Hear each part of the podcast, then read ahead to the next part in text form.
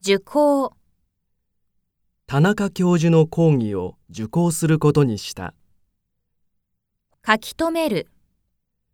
講義の内容をしっかり書き留める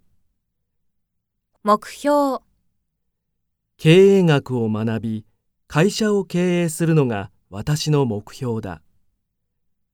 心構え、大学では積極的に学ぼうとする心構えが必要だ学問、大学は学問の場である分野、この大学は科学の分野で知られている取り組む、来年は新しい研究に取り組みたい意欲、この大学には意欲がある学生が多い思いつく、セミナーに参加して論文のテーマを思いついた発明、社会に役立つ機械を発明したい分析、データを分析して結果をレポートにまとめる継続、この研究は継続する価値があるほんの、前回はほんの少し点が足らず不合格だった受け入れる、最近ではほとんどの大学で留学生を受け入れているキャンパス、この大学のキャンパスはとても活気がある休校、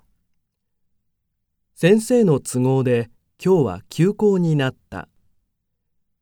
講師、大学には個性的な講師も多い学会、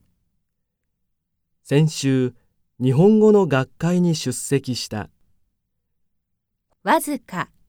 わずかな、わずかに、このゼミに入れる学生はごくわずかだ論理的な、日本語で論理的な文を書くのは大変だ論じる、経済問題に関する意見を論じる引用、他人の論文を引用するときにはルールがある訳す、